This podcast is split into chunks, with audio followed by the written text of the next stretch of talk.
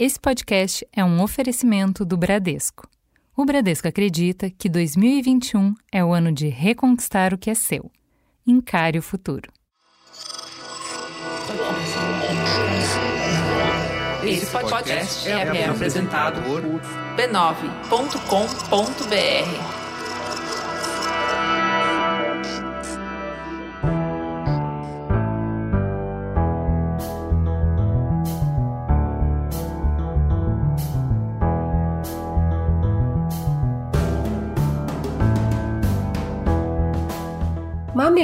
Mamileiros e mamiletes, bem-vindos ao nosso exercício semanal de respeito e empatia.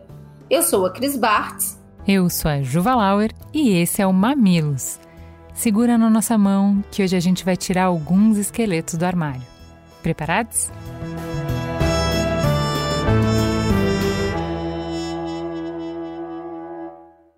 Oi, tudo bem? Lembra de mim? Como não? Falam de mim há milênios e eu sou bastante popular. Aristóteles, lá na Grécia, já escreveu páginas e páginas a meu respeito. Já fiz parte de tudo quanto é romance. Já destruíram reinos e promoveram guerras só por minha causa. O pessoal do Otelo de Shakespeare não me perdoa até hoje. Na Odisseia, então, causei bastante. Muitas vezes minha presença resultava em tragédia, mas a humanidade nunca conseguiu conter o fascínio por mim. Sou artista de cinema há bastante tempo. Estrelei Casablanca, Baby Jane, Pulp Fiction. Eu tava com a Edward invadindo o quarto da Bela em Crepúsculo.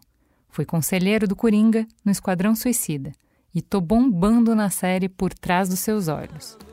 Cá pra nós, fui inspiração até pra Rainha da Sofrência.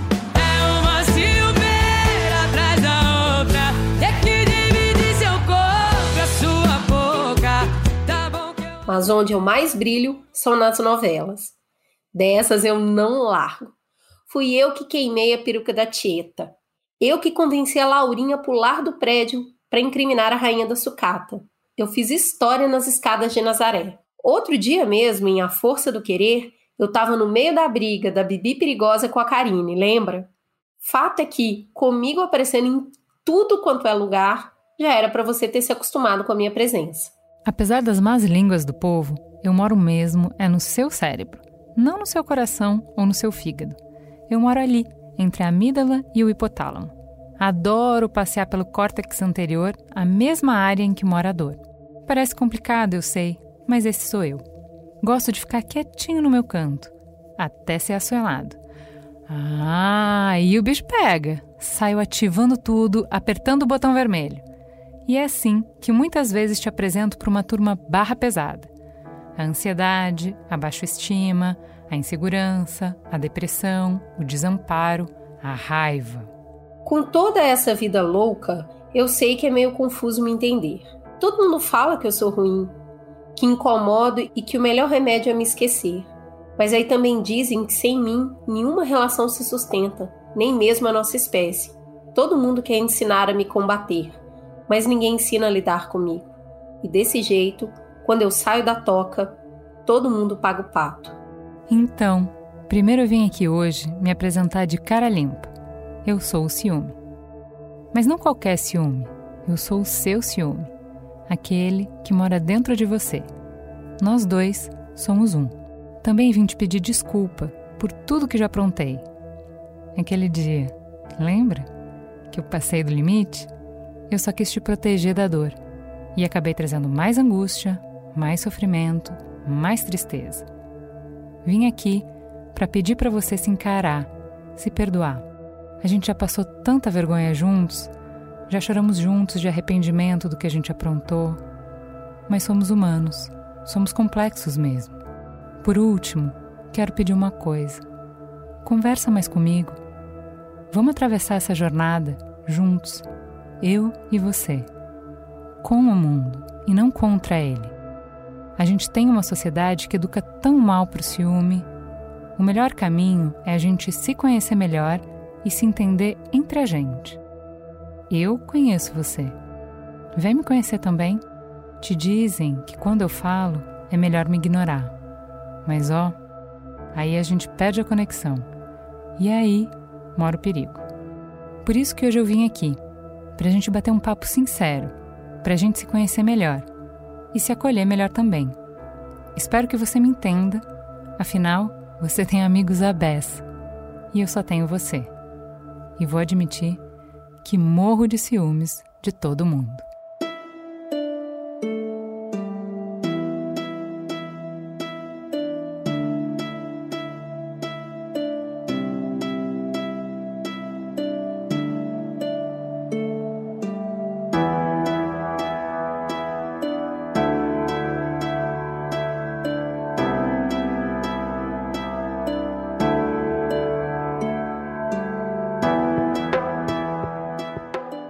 Proposta hoje é um pouco diferente.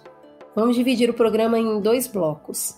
Em cada um, a gente vai tratar de uma dimensão do ciúme e vamos contar com a participação de convidados muito especiais.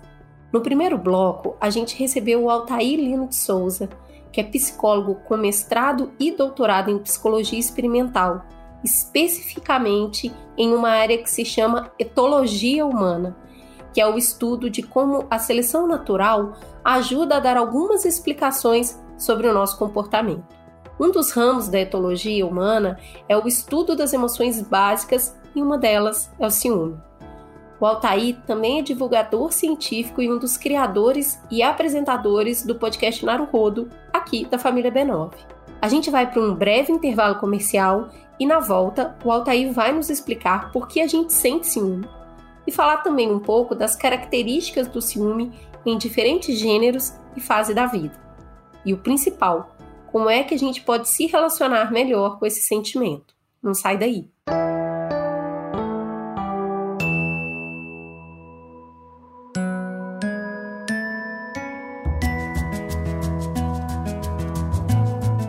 Quem gosta de podcast acompanha porque é como uma conversa íntima, ao pé do ouvido. Boa de escutar. Mas conversa de verdade é uma via de mão dupla. A você que está nos escutando, eu quero deixar o nosso muito obrigada e também fazer um pedido. Vem conversar com a gente. Nas nossas redes sociais, a construção de pontes do Mamilos continua e pega fogo. Toda semana tem conteúdo para a gente continuar e aprofundar a conversa dos nossos programas. Além de ficar sabendo de todas as novidades do Mamilos, rola aquela interação do jeito que a gente gosta com troca, com material inédito, com compartilhamento de opinião e de emoções. No Instagram, Facebook e Twitter, você pode nos encontrar com o arroba mamelospod. E como a gente se esforça para montar uma conversa que importa para todo mundo, a gente também está no LinkedIn, conversando com as empresas e os profissionais mais diversos do mercado. Procura lá pelo Mamilos Podcast e vem ver tudo que está rolando de palestras e conversas corporativas. Abre o coração e a mente e vem para as redes.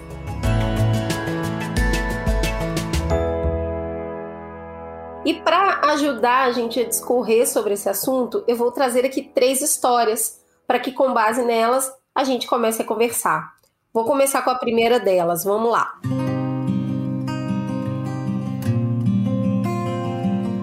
Raquel e Lara se conhecem desde a barriga. As mães eram vizinhas e ficaram grávidas na mesma época. Sempre brincaram juntas, foram para a mesma escola, vira e mexe dormiam uma na casa da outra e quando começaram a ter idade para saírem sozinhas, iam juntas para todo lado. Sempre foram grudadas, as melhores amigas do mundo. Quando estavam com 16 anos, o pai de Raquel foi transferido para outra cidade e as amigas tiveram que se separar. Foi um sofrimento enorme para ambas e elas juraram escrever uma para outra o tempo todo. Pois é, nessa época não tinha internet. Raquel mandou a primeira carta logo na primeira semana contou para Lara que a casa era bacana e fazia bastante sol na cidade. Lara ficou feliz em receber a carta da amiga, mas saber que a casa era legal e a cidade era ensolarada a incomodou de alguma forma. Na semana seguinte, outra carta da Raquel. Dessa vez contando que a escola nova era incrível e ela estava adorando os professores e colegas, mas sentia muita saudade de Lara. Ao ler, Lara só conseguia imaginar Raquel se divertindo na escola nova, na casa bacana, na cidade ensolarada. Uau! Ela já está toda recomposta e curtindo a vida. Cadê o sofrimento todo de ontem, dizendo que não ia aguentar ficar sem mim? Decidiu não responder. Raquel escreveu para contar sobre os novos amigos, que eram engraçados e eles iriam tomar sorvete no final de semana. Gostaria que Lara fosse junto. Dessa vez, Lara chorou muito. Rasgou a carta, xingou alto dizendo que Raquel não se importava mais com ela, que tinha novos amigos e estava toda feliz. Lara ficou inconsolável. Teve pesadelo, febre. Depois de um mês, uma nova carta de Raquel questionava a falta de respostas da amiga. Perguntava se tinha algo errado com o correio, se Lara estava bem. Pedia à amiga que escrevesse logo, pois estava com muita saudade e queria saber as novidades da vida dela. Mas o coração de Lara já estava tomado pelo ciúme. Ela nunca escreveu uma carta sequer e nunca mais quis saber sobre esse assunto. Raquel, muito triste, supôs que a amiga havia se esquecido dela e não queria mais manter contato. Ainda escreveu mais algumas vezes para contar que tinha um namorado. Lara leu e, cheia de raiva, pediu à mãe que nunca mais entregasse a ela uma carta de Raquel. Mas Raquel não se conformava e decidiu ir visitar a amiga. Chegou toda desavisada do clima e foi a gota d'água na amizade delas. Lara a acusou de egoísta, que só se importava com si mesma. Esfregava as novidades incríveis na cara dela. Se estava feliz na cidade nova, podia deixar em paz porque ela não queria mais conversa. Raquel a acusou de ciumenta e imatura, e depois disso, nunca mais se falaram. Bom, tá aí. Aí a gente tem uma amizade de longa data desfeita por uma série de, de imaginações. Eu venho te perguntar então, o que é o ciúme? Então, aqui é importante a gente que tem uma confusão comum entre duas palavras, que é emoção e sentimento. É, que são completamente diferentes, inclusive são áreas de estudo diferentes, né? Você estudar os sentimentos e as emoções são coisas diferentes. A emoção é qualquer tipo de reação no seu corpo, mesmo aquelas que você não consegue nomear. Então você, sei lá, ouviu uma notícia ou passou por uma situação, você sentiu alguma coisa no corpo subiu seu sangue, ou você sentiu algo no estômago, algo assim. Isso é uma emoção, mesmo que você não consiga nomear. Tá? Um exemplo que eu sempre dou é você andando numa rua e de repente abre um portão e sai um cachorro enorme e o cachorro começa a correr atrás de você. Qual é a sua primeira reação? É sair correndo. Né? É, é perceber aquele sinal, aquele sinal gera reações no seu corpo e você reage. Você nem fica se perguntando o que, que eu estou sentindo, você corre. O sentimento é algo sempre a posteriori o sentimento ele é uma reflexão sobre essa sensação do corpo. Então, no caso do cachorro, o cachorro corre atrás de você, você foge, pula um muro e depois você, ai meu Deus, o que aconteceu, né? E aí você transforma aquela sensação do corpo num sentimento. O ciúme, por exemplo, se você pega a raiva, a raiva tem um componente de emoção no corpo e um componente de sentimento. O ciúme não. O ciúme é eminentemente algo ligado ao sentimento. Você não sente ciúme no corpo. Você sente raiva, você sente medo, você sente desamparo. Né? Essas sensações geram marcas no seu corpo. Mas depois você pensa sobre isso e aí cria-se um, um, sentimento, e um desses sentimentos possíveis é, é o ciúme. Assim como a inveja, assim como o desgosto com outras pessoas, esses sentimentos eh, são mais elaborados, é um amálgama de ciúmes.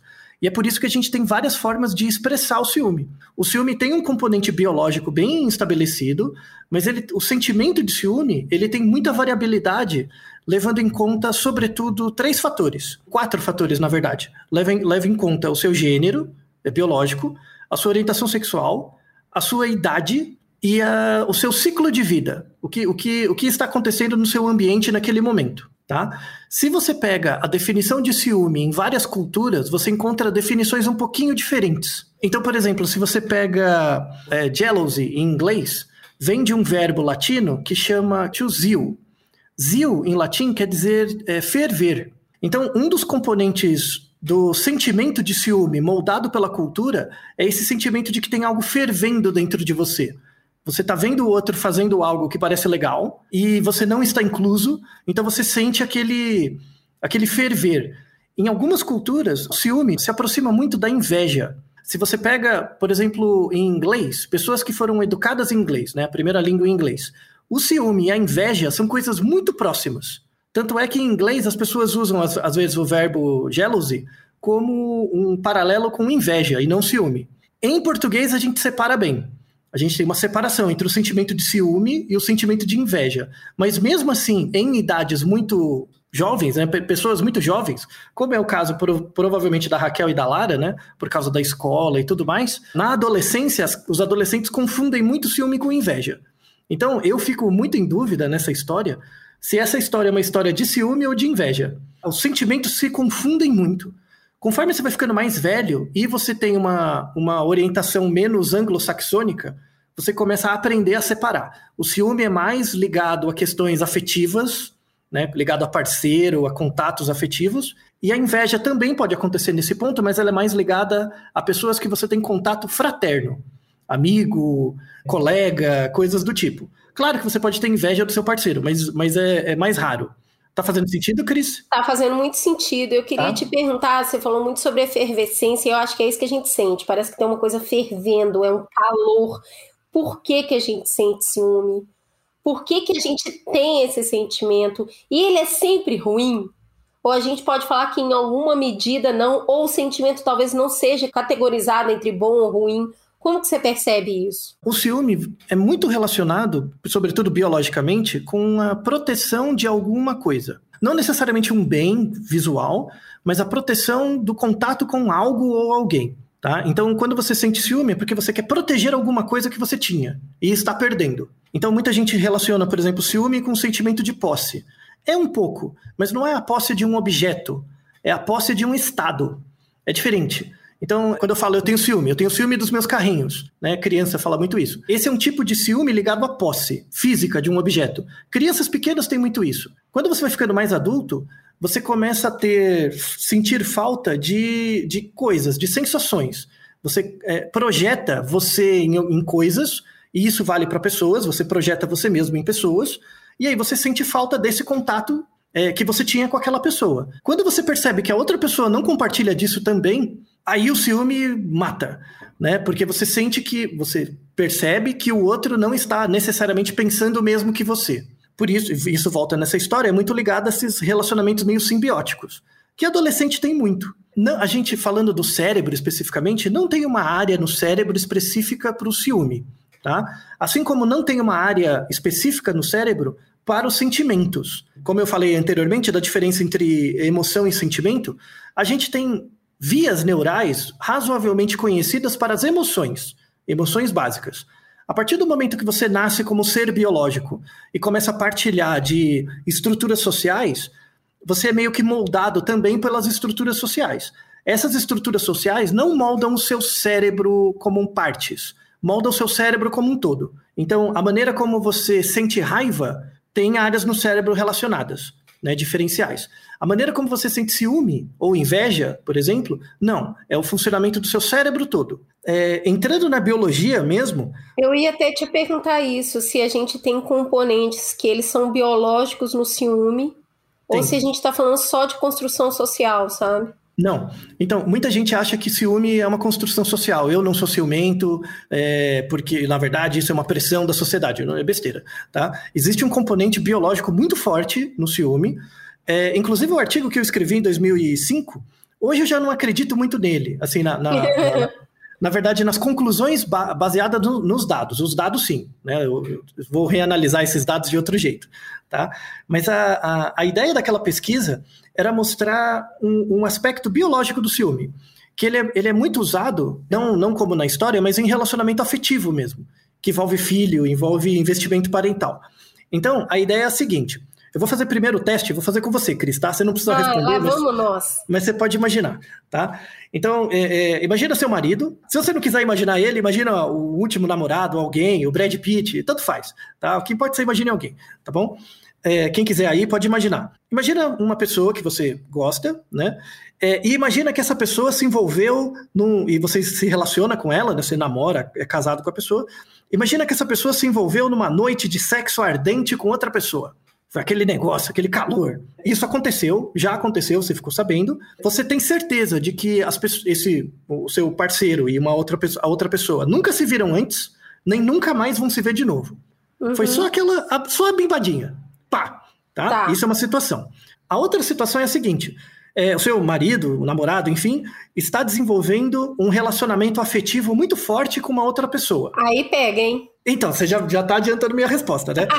é, eles estão ficando cada vez mais próximos, mas você tem certeza que nunca rolou nada, tá? É essa a ideia. Então, esses dois cenários. Na época, isso era 2000 e, 2004, 2005. Quando eu fiz a pesquisa, a sociedade era bem diferente. Naquela época, quando a gente fazia, fazia essa pergunta para um conjunto de pessoas, a maior parte dos homens né, é, pessoas que se identificam com o sexo masculino, tá? A, é, é, relatava a maior dificuldade com o, a primeira história que eu contei, que é a noite de sexo ardente, que a gente chama de ciúme sexual. Tá. E as mulheres mais com ciúme emocional. Né, que é exatamente isso que você já se mostrou incomodada. Já, já me entreguei, né? É, já se entregou antes. É, o interessante do artigo que eu tinha publicado em 2005 era que quando a gente pegava uma amostra de gays e lésbicas, né, de homossexuais, o padrão do ciúme inverte. Então, assim, o homossexual masculino, que seria o gay, a gente esperaria ter um ciúme parecido com o do, do homem em geral, mas na verdade ele tinha o ciúme emocional maior, o gay, né? E a lésbica tinha mais ciúme sexual. E aí era um resultado interessante, como é que a gente explicava isso naquela época, né? Porque assim, qual, qual que é o objetivo biológico do ciúme? Na verdade é você, no caso do homem, por isso que ele tem mais ciúme emocional, é, sexual, é ter certeza de que o filho é dele. É que assim, quando as pessoas. Isso é, é, tem a ver com os níveis de análise, né? De, da biologia para a psicologia. Quando eu falo que os homens, em geral, populacionalmente, têm mais ciúme sexual, não quer dizer que na cabeça dele ele sente ciúme porque ele tem medo de que o filho não seja dele. Ele Sim. não tem isso. Não é isso. É que isso afeta a população, afeta a estratégia reprodutiva da espécie. Uhum. Tá? Isso é visto em macaco, isso é visto em várias aves, isso é visto em várias espécies. A, a ave que tem mais, é, é, que demonstra mais comportamento de ciúme sexual, por exemplo, a ave macho, é, não é que ela fica pensando, ah, os meus genes não vão estar aqui nos ovinhos. Não é isso que ele fica pensando. Ele simplesmente age. Então, a gente tem um pouco dessas características também. Em geral, populacionalmente, os homens têm mais ciúme sexual e as mulheres têm mais ciúme emocional. É, isso é um dado biológico cultural da nossa espécie. Acontece em várias culturas. A questão é qual é o peso que a cultura dá na flexibilização desse comportamento. E aí isso foi em artigos subsequentes, nos, nos anos seguintes. Tem um artigo que saiu essa semana sobre isso, não sei se você sabe, com dados do Brasil ainda, de uma colega minha lá da USP, a, a Iarca. Tem um artigo dela mostrando o padrão de ciúme de novo no Brasil, então reproduzindo novamente esses achados, é, com mais variação, e também mostrando isso em outros países da América Latina. E aí, é, no, no, artigo dessa semana, eles, eles fizeram controles bem melhores. Eles pegaram é, homens e mulheres e eles perceberam nesses estudos mais recentes que a questão não é se você é, é homo ou heterossexual. Não tem a ver tanto com a orientação sexual, o, o seu, a sua escolha do padrão de ciúme. Tem muito a ver com quanto você é aderente a um, a uma, um relacionamento monogâmico ou não. Tá? E tem tá. essa terceira variável que surgiu.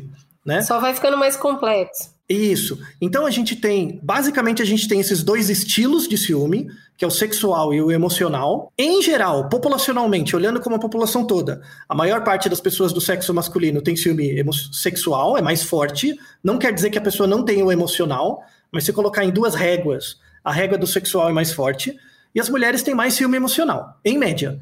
Quando você coloca outras variáveis, ou seja, você vai saindo do, da população e vai aproximando do indivíduo, aquele indivíduo não é só um Homo sapiens. Ele tem uma certa idade, tem um certo gênero, tem uma certa orientação sexual e tal. Aí a gente tem que tornar o cenário mais complexo. Tá, então para a gente complexificar mais isso, vamos para nossa segunda história, que é sobre ciúme de filho.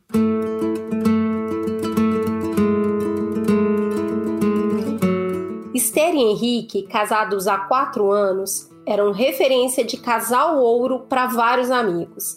Eram super companheiros, liam os mesmos livros, viam os mesmos filmes, curtiam as mesmas músicas. Ficavam horas e horas conversando, como se tivessem se conhecido ontem.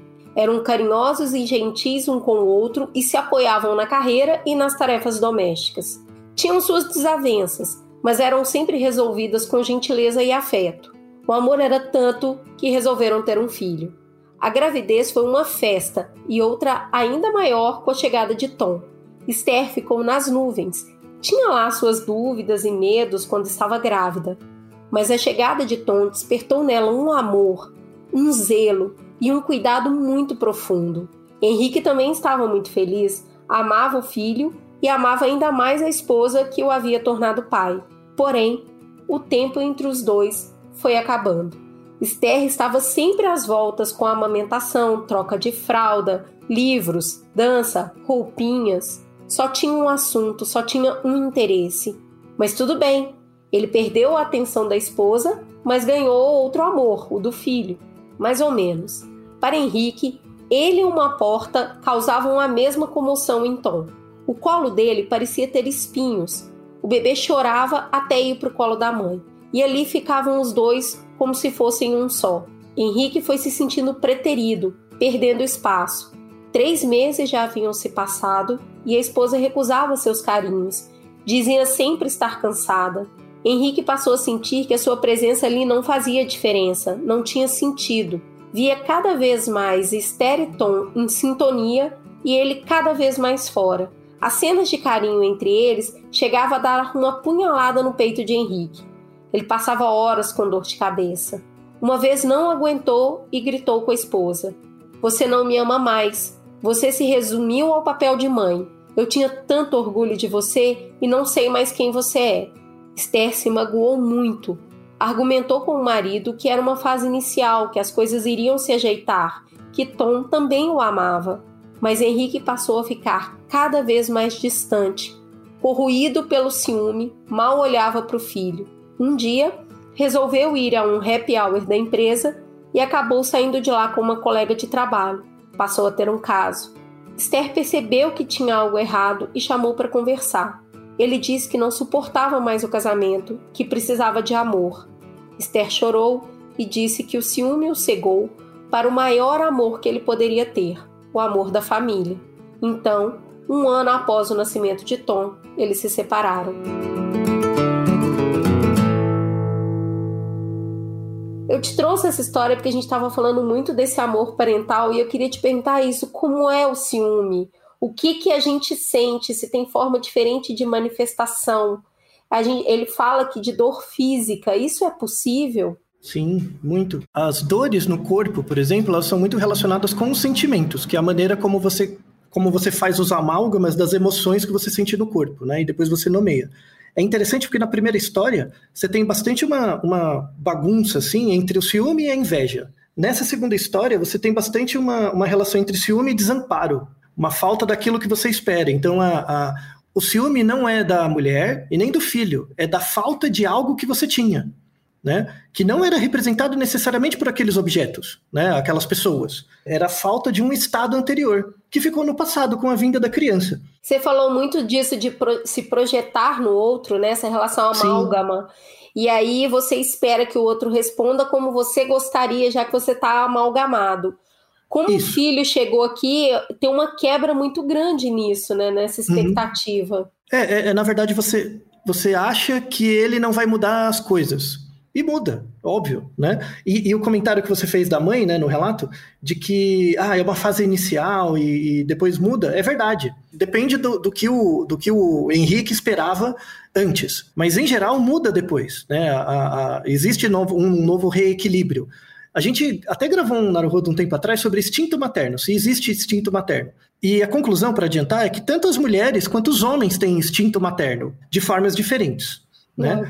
A questão é que, assim, os humanos, todo mundo tem instinto materno, porque tem mudanças estruturais no cérebro por conta da maternidade ou da paternidade, né? Independente do quão próximo você está. Isso é importante.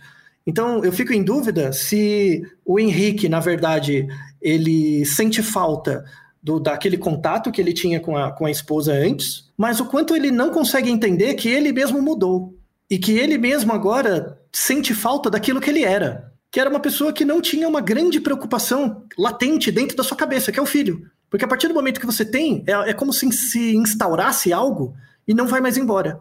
Né? Com certeza. Então tem, tem muito pai, principalmente, né? Porque a, a vivência do pai era um pouco distante. Não deveria, mas é. Mas a vivência do pai, na verdade, muitos pais sentem falta daquilo que eles nem sabiam que eram. Que é aquele cara que eu, eu sou eu, se der alguma coisa errada, estou aqui, mas agora eu tenho um filho, então é, é, como se fosse uma preocupação que é um carimbo que fica dentro do seu cérebro, sabe? E não vai mais embora. Nem quer você queira ou não, não mais vai embora. Então, às vezes, essa sensação né, de desamparo em relação a você mesmo, em relação aos outros, fica muito grudado com a questão do ciúme. E aí mostra que ciúme é um sentimento, porque ele se mistura com outras coisas. Então, se a gente estivesse fazendo esse podcast em outra cultura, talvez não, não se chamaria ciúme, teria um outro nome, por exemplo, desamparo. Né? Isso mostra muito a flexibilidade do, do ciúme dentro da nossa cultura. Então, a gente falar sobre o ciúme é falar de como nós somos enquanto entidade social, enquanto nação, enquanto sociedade e por aí vai. A gente viu aqui duas situações já. Uma você associou também a inveja e essa desamparo. Existe um ciúme que seja clássico? Que você não confunda ele com nada mais? Sim, que são ciúmes de relacionamento que era o que eu estava falando antes. O ciúme sexual e emocional voltado para parceiros afetivos, isso é só o ciúme básico. Tá? Então é como se você tivesse um sentimento básico, um afeto básico, né? Que é essa emoção que foi moldado biologicamente e tem suas características. Por exemplo, quando você é criança, você não sente muito ciúme, é, é, é muito indissociado, é muito misturado com outras coisas. Conforme você vai crescendo, essa mistura vai, vai espalhando. Então, quando você é adolescente, você mistura muito. Ciúme com desamparo, com inveja, você não consegue muito separar, mesmo adulto também, né? Conforme você vai ficando mais velho, você vai ficando menos ciumento das coisas. Então, o grau de você continua sentindo ciúme, mas o grau de ciúme diminui com a idade. Então, pega mesmo a gente, né? Então, pega, pega você com uma pessoa com 40 anos, depois com 30, com 20, Sim. e ela lembra de situações que ela teve ciúme, em geral, os cenários são um pouco diferentes. Né? O ciúme, quando você é jovem, é muito mais forte e muito mais bagunçado com outras coisas. Quando você tá um pouco mais velho, né, já tá mais safo, você já percebe, ah, eu não tô sentindo ciúme, eu tô com raiva mesmo, eu não gostei disso, né? Você aprende é. a separar as coisas melhor. Todo mundo sente ciúme? Nem todo mundo percebe que sente, mas todo mundo sente. Então, de novo, é, é, a emoção e o sentimento. Então, todo mundo tem a emoção, o, sente no corpo alguma coisa, mas talvez não saiba nomear como ciúme, nomeia como outra coisa. Uma característica interessante dos sentimentos é que eh, você, você nomeia. Diferente da emoção, que a emoção vem no seu corpo e depois você pensa sobre ela. O sentimento não. O sentimento é uma racionalização a partir da emoção. Tá, e aí, quando a gente tá, falou desses dois casos aqui, parece, parece muito que o ciúme está sempre associado a uma escassez, tá acabando, tá diminuindo. E isso. isso remete muito a uma época de escassez mesmo, de ter que lutar para sobreviver, para manter o que se tinha, para lutar por alimento. A gente poderia dizer que, de alguma forma, o ciúme pode estar associado a um cérebro primitivo, a uma questão de sobrevivência? É, é, essa questão do, do, do cérebro primitivo ela é meio muito de senso comum, assim, né? É, na verdade, é o cérebro como um todo, né? Tem a ver com essa questão da escassez, mas não é uma escassez, por exemplo, de comida. É, é uma escassez do gene. Isso que é engraçado é, o Richard Dawkins, quando ele fala do gene egoísta, né? O, o, gene não é egoísta, tá? Não tem essa intenção. Ele até se arrepende do título desse livro. Mas é, que, é bom, verdade, vai.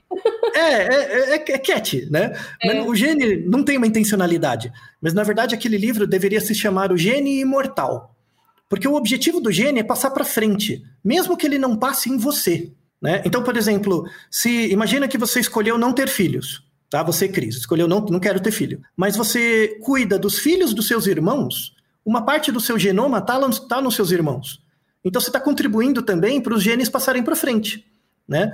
Então, por exemplo, muita gente fazia aqui uma crítica, né? Ah, vocês que estudam aí a biologia do ciúme, e os homossexuais, eles não têm ciúme, porque você se relaciona com uma pessoa do mesmo sexo, não passa gene para frente. Mas a ideia é que, em geral, é, e a gente tem algumas evidências para isso, casais homossexuais também cuidam dos filhos dos irmãos. Então, o traço passa para frente, o que passa é o gene. Então, só respondendo sua pergunta, essa falta que a gente sente não é necessariamente uma escassez de comida, mas é uma necessidade de passar a informação genética para frente sabe?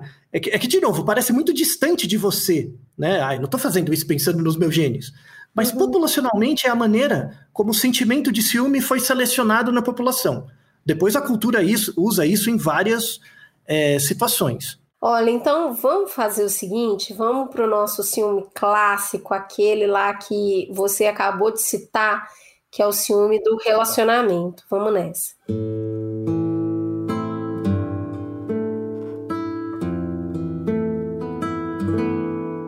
Amanda e José se conheceram na inauguração do cinema do bairro e foi amor à primeira vista. Começaram a namorar logo no segundo encontro. Ambos estavam na metade da faculdade, em diferentes áreas, mas cheios de interesse em comum.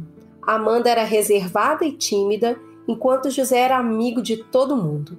Era impossível que eles fossem na esquina sem José parar ao menos três vezes para cumprimentar pessoas. Os amigos de Amanda o adoravam. Era ele chegar e todo mundo parava de falar para ouvir o que José tinha para contar. Ele falava muito bem, era inteligente e inspirador tinha um magnetismo absurdo e todo mundo queria estar por perto. Enquanto isso, Amanda estava sempre quieta, escutando o seu querido falar. Amanda não entendia por que José namorava com ela. Tantas meninas mais bonitas e mais inteligentes que arrastavam um caminhão por ele. Mas José sempre dizia que ela era o sal da terra, o encanto do seu coração. Já não era fácil para Amanda lidar com a turma deles. Mas quando a pesquisa de José ganhou um prestigiado prêmio e saiu em tudo quanto é lugar, Amanda desabou. José viajaria com o grupo de pesquisa para fora do país e nesse grupo havia uma garota que claramente era interessada nele. Amanda sabia que não podia pedir para que ele não fosse, mas ela queria pedir, implorar para ele desistir da viagem, mas não fez. Ela sabia que isso era insegurança e ela morria de vergonha de se sentir assim. José sentiu no ar a situação e prometeu ligar todos os dias para contar o que havia feito e dar boa noite para ela. E foi isso que ele fez. Todo dia ele falava com a Amanda. Mas não bastou. Amanda passou os dias na mais profunda tristeza. Tinha insônia, mal comia, não queria sair de casa. Suas amigas, Ana e Clara, conversavam com ela, tentavam animá-la, dizer que suas preocupações não tinham sentido, José era perdidamente apaixonada por ela, mas não adiantou. Quando José voltou de viagem, Amanda havia emagrecido vários quilos e estava muito pálida. Ela não disse nada, não perguntou nada, mas José sabia o que a havia deixado assim. Comprou um presente, levou para passear e as coisas se ajeitaram um pouco, mas o tempo passava e José fazia cada vez mais sucesso. Foi convidado para um importante congresso e convidou Amanda para ir junto. Ela passou dias nervosa com a ocasião. Começou a arrancar fios do cabelo. No congresso, ela sofria calada a cada mulher que vinha cumprimentá-lo com entusiasmo. Amanda não falava nada, não cobrava, não pedia nada.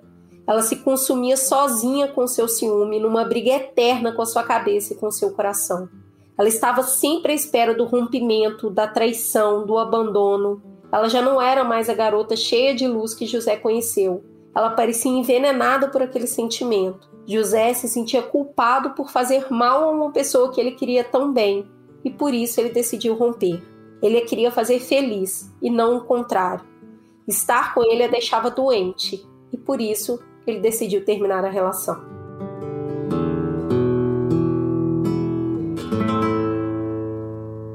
Eu te pergunto nessa situação: quando a gente fala, costuma dar ruim, é uma explosão. Mas quando a gente não fala, também não dá muito certo. Como é que dá para lidar com o ciúme? Essa é uma história comum e difícil, né?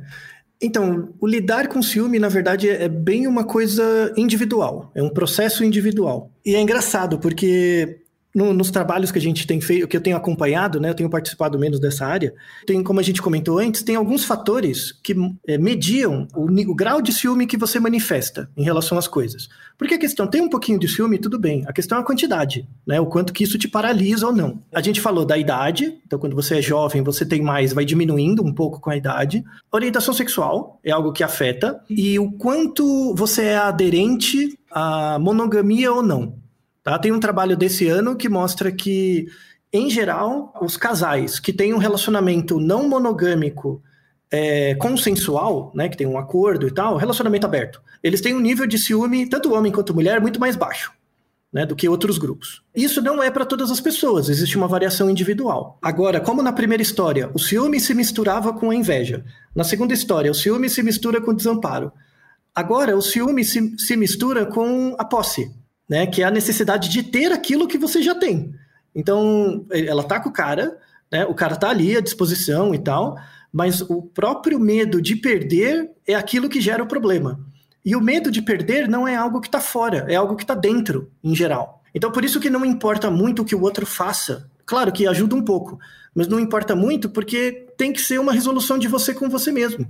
Então, a gente vê em alguns casos que a, que a pessoa evita ter ciúme. É por isso que é, são essas pessoas que falam que não tem.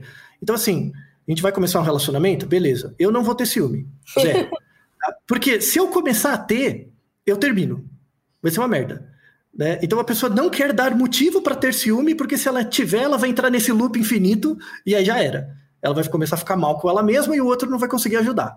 Tem alguns casos assim, que são bem curiosos. A pessoa blinda ela mesma. E aí quer sair, sai, quer fazer, faz, quer, quer fica à vontade. Só me fala e a gente conversa. Esse, esse é um tipo de manifestação um pouquinho mais, entre aspas, racionalizada. Não vou chamar de madura, porque tem muita variação mas é mais racionalizada, assim. E nem todo mundo consegue fazer. Tem uma estratégia comportamental boa, assim, para você fazer quando você tem muito ciúme, é você fazer um diário. Diário ajuda muito, principalmente no caso da terceira história. Então, assim, você escreve três coisas, uma, uma página com três partes. É, o que o outro fez naquele dia, o que você fez e o que você sentiu. E, e escreve numa página. Aí no dia seguinte você faz a mesma coisa. Faz isso por alguns dias. Se o seu ciúme é muito desproporcional, né? Como no, provavelmente no caso dessa história, não sei. Se o seu ciúme é muito desproporcional, conforme você começar a ler essas páginas, você vai ver que o que o outro faz varia muito, né? Varia, às vezes está melhor, às vezes está pior. O que você faz e o que você sente é, é, são coisas mais constantes, variam muito pouco. Ou seja, você começa a perceber que o que o outro está fazendo não está alterando muito a sua variabilidade. Isso leva a dois sinais. O primeiro é, você tem que pensar em você mesmo e segundo, isso dá uma sensação de ineficácia para quem está fora. Porque a pessoa vê você sofrendo e ela, e ela tenta fazer várias coisas, mas ela vê que sistematicamente isso não funciona. E aí o que acontece? A própria pessoa entra em desamparo, que deve ser o que aconteceu com o um rapaz. Né? Ela entra em desamparo, fala, pô, tudo que eu estou fazendo não está adiantando, ela continua nisso, aí a pessoa desiste. Então, o, ci o ciúme tem esse papel de proteção, mas quando ele, ele fica num grau muito grande, é, ele pode gerar uma inação. A pessoa deixa de agir. Ela fica tão focada naquilo que ela está sentindo que ela deixa de valorizar aquilo que o outro por fora está fazendo. Tem muito sofrimento envolvido, né? Porque Sempre. no caso dela aqui de não falar e ela tem vergonha do que ela está sentindo. Ela fala, ah, eu sei que isso é insegurança, eu tenho vergonha de me sentir assim, então eu não falo. E ela definha a gente deveria falar para a pessoa que é objeto do nosso ciúme, isso funciona? Chegar e falar, eu Sim. estou morrendo de ciúme. Faz sentido ter essa conversa? Sim, por favor, por favor. Porque a pessoa fica falando, ah, não, vou me sentir vulnerável se eu falar. Você está se sentindo vulnerável porque não está falando? é. Fala, demônio, né? Fala. né? Não, troca ideia. Aí é até bom porque você aprende coisas sobre o outro, né? Que é como que a pessoa reage a isso. Então, se você falou, eu tô com ciúme e tal, é, eu não, não vi nenhuma razão para. Você não fez nada de errado, mas eu sinto ciúme, me sinto incomodado por causa de A, B, C.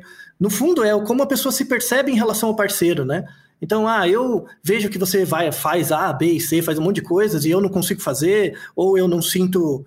É, não, não me sinto bom bastante para estar com você aqui e tal, enfim, eu acho que você vai encontrar alguém maior.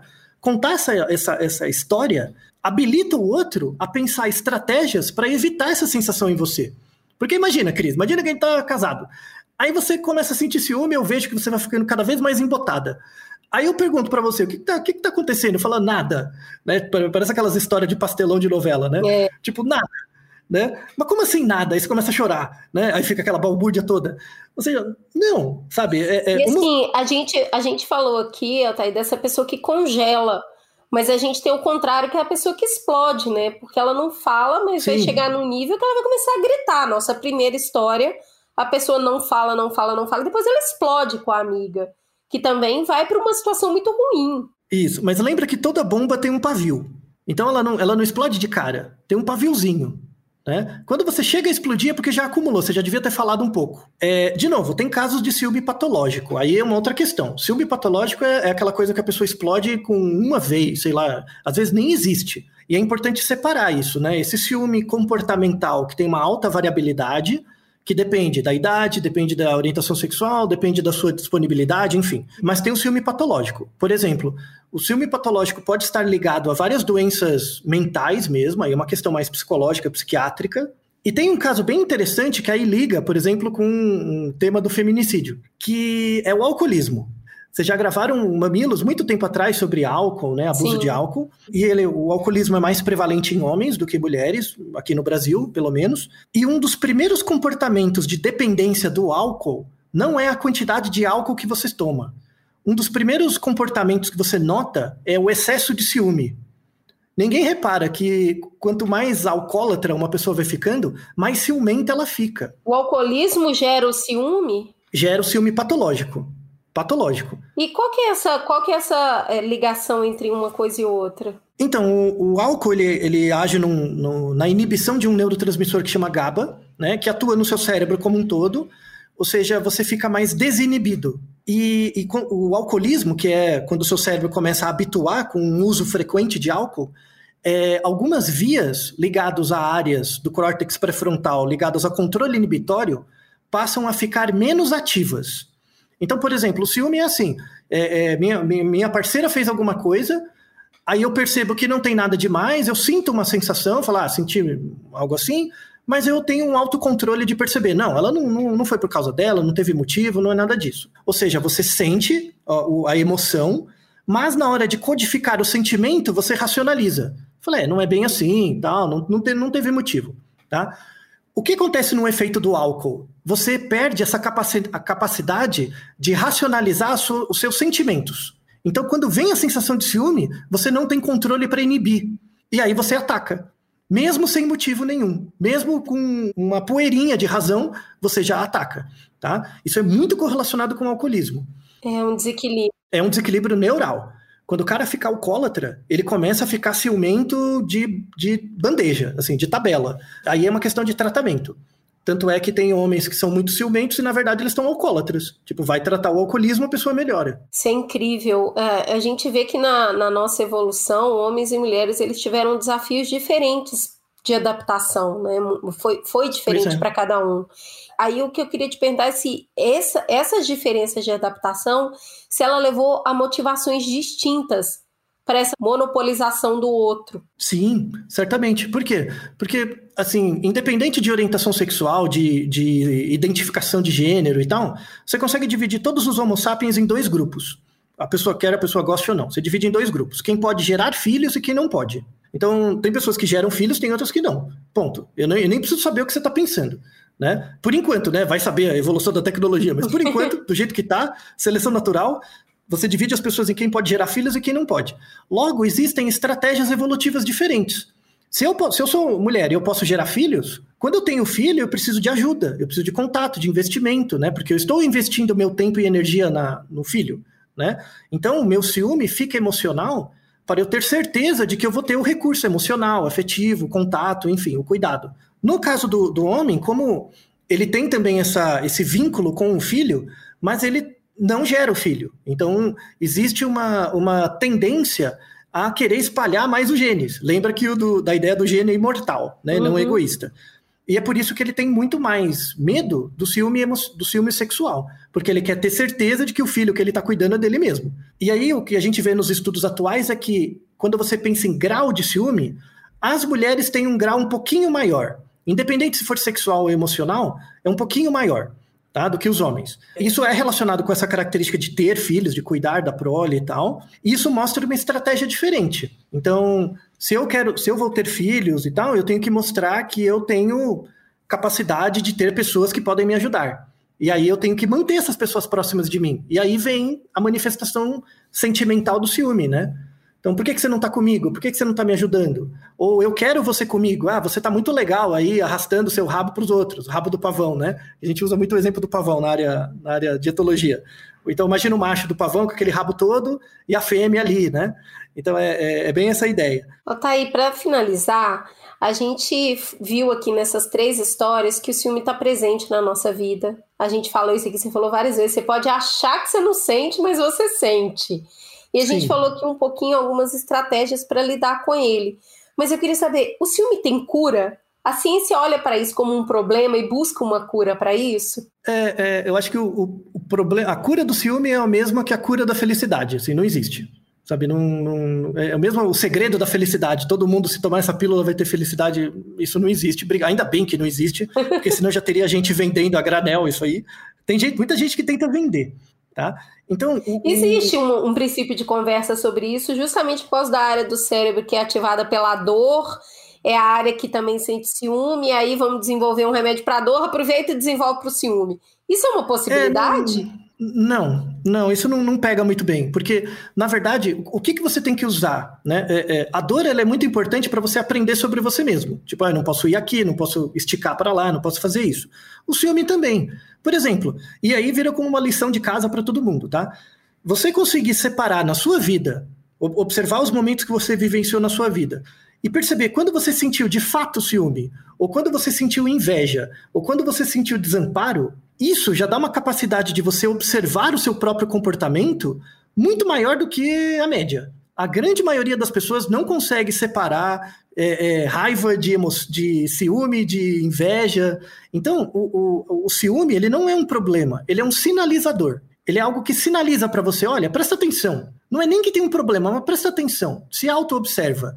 E esse é um, um dos objetivos da terapia, né? da terapia psicológica de qualquer linha. O objetivo da terapia, é um dos principais, na minha opinião, como psicólogo, um, um dos grandes objetivos da terapia clínica é fazer você ser capaz de ser a pessoa que melhor conhece o seu comportamento em relação a todo mundo. Uhum. Né? Muita gente acha, não, quem conhece de mim mesmo sou eu. Mentira a maior parte dos seus comportamentos é, é, são melhor descritos pelo outro, por pessoas que estão fora. É, é, isso, inclusive, na psicologia, é a definição de liberdade individual. Liberdade individual é a capacidade de você controlar aquilo que te controla. Então, o, ciúme ele fica desadaptativo quando você perde o controle sobre ele. Quando ele é adaptativo, ele é só um sinal. Ele é algo é igual uma dor. Alguém te beliscou, fala, não vou aqui. Né? O ciúme é a mesma coisa. Então, o, o, quando você tem essa, essa questão desse ciúme patológico, assim, se é alcoolismo, aí tem que tratar o alcoolismo. Mas um, um, um ciúme que de fato atrapalha o seu dia a dia, a, a terapia é um, é um ótimo caminho para isso. Eu fugiria de remédio, receita mágica, mandinga, todas essas coisas aí não, não funciona. Tá? Mas se você tiver um espaço terapêutico em que você tem alguém com uma escuta atenta, e preparada, né? Não pode ser também um parente, né? Tem que ter um, um, trabalho profissional, tá? É importante. Então, se tiver alguém com uma escuta preparada e a pessoa consegue fazer com, na interação, fazer você no futuro ser a pessoa que melhor entende o seu sentimento, dentre todas as que você tem contato, esse é o caminho da liberdade individual. Você vai conseguir a cada problema que acontecer na sua vida, você vai perceber por que, que aconteceu e a cada alegria que tiver na sua vida, você vai perceber por que, que aconteceu. E isso é a liberdade. Controlar aquilo que te controla. Você sempre vai ser controlado pelo ciúme. Sempre. Tá? Dentro dessa lógica, a gente poderia falar se alguém ah, se vira para você e fala: Nossa, você está com ciúme, né? A pessoa que consegue analisar fala: Menino, será? Eu vou observar, Isso. porque pode ser que você tenha razão, Isso. eu estou mesmo. E muitas, a nossa reação é sempre falar: Não, não estou é porque, Isso. como é taxado como um sentimento muito ruim e ele está muito ligado à insegurança, te chamar de ciumento é logo te chamar de inseguro, e aí você fica pior ainda. É muito raro alguém apontar isso no seu comportamento e você falar: nossa, vai ver, tô mesmo, vou analisar. Mas eu entendi, é. pelo que você está falando, que é mais libertador fazer Total. isso do que negar, né? Total. Não, a pessoa te fala, você tá com ciúme? Eu falo, por que, que você acha isso? Né? Da onde você tirou isso? Me explica. Né? Essa é a ideia da alteridade, né? Tipo, ah, ela tá falando uma coisa que eu nunca pensei, ou eu, eu, eu não admito. Mas como que você percebeu? Se eu, eu, eu estou sentindo ciúme e eu não admito, e você me fala, eu pergunto para você, como é que você percebeu? Ou eu nem percebi, e você me fala que eu tô com ciúme, eu falo, como é que você sabe? Né? Então, você perguntar para o outro, esse outro, o ideal é que seja alguém bem preparado, que seria o terapeuta. E, e esse trabalho vai fazer com que você introjete dentro de você o terapeuta, essa prática né, de observar seu próprio comportamento e tirar conclusões a partir disso. um dos grandes problemas da humanidade hoje, da sociedade, não é a falta de remédio, de tecnologia, não é nada disso. É a falta de alguém para você trocar ideia, de verdade. E, e um espaço de interlocução para você perceber o que, que você está sentindo para controlar aquilo que te controla. É, esse é o desejo que eu tenho para todos vocês, inclusive para você, Cris. Com certeza. A possibilidade desses espaços de partilha. E a ideia do Mamilos, né? É, Exatamente. E é isso que eu queria te agradecer, porque consegui reconhecer meus ciúmes aqui nessa troca super generosa que a gente teve e muitos conhecimentos novos aí que você trouxe pra gente. Altair, muito obrigada. É sempre uma delícia conversar com você. Eu detesto encerrar, porque me dá vontade de ir perguntando mais e mais. Seja sempre muito bem-vindo à nossa casa, que é a casa das trocas. E é isso que a gente se propõe Obrigado. a fazer aqui. Um beijo, querido. Obrigado.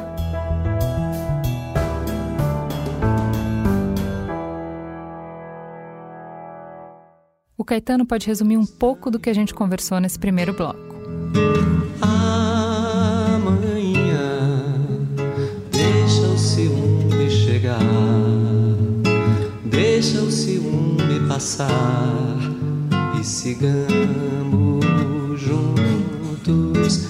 Ah, neguinha. No segundo bloco, a conversa com Poliana Abreu, psicóloga clínica, especialista em terapia comportamental. Ela é mestre pela Unicamp e TEDx Speaker.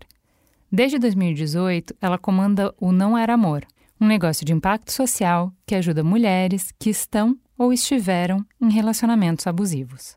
Só no ano passado, o projeto atingiu mais de 30 mil mulheres. Você pode conhecer elas no perfil arroba não era amor no Instagram. Antes de conversar com a Poli, vamos para mais um breve intervalo comercial. Fica conosco que já voltamos para conversar mais sobre o que acontece quando o ciúme é usado para justificar comportamentos abusivos e violentos.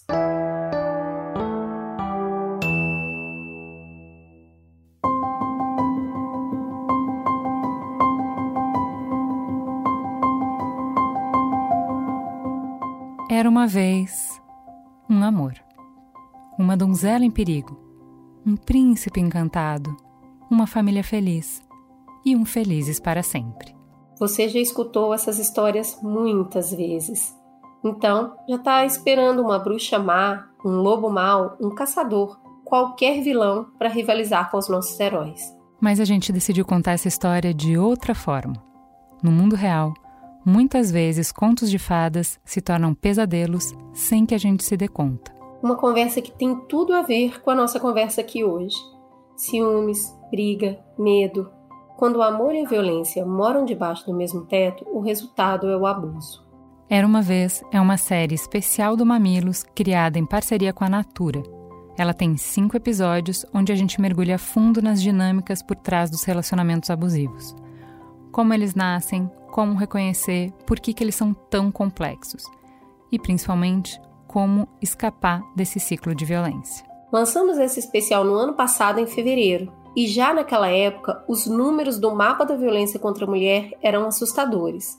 E eles só pioraram com a pandemia, e foi por isso que a gente decidiu relançar esses episódios, num espaço separado para esse conteúdo que continua mais atual que nunca.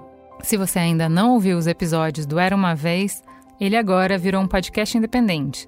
É o mesmo conteúdo em um outro espaço mais fácil de encontrar. É só procurar por Era uma Vez na sua plataforma de podcasts favorita e maratonar. Tem muita informação, entrevista, emoção e, claro, muito acolhimento. Ah, e para encontrar o especial, você tem que colocar reticências no final. Era uma vez, três pontinhos. E aí é sucesso.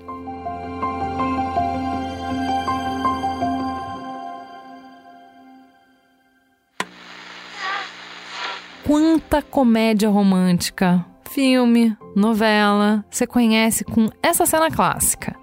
Garota encontra, ou melhor, esbarra em garoto.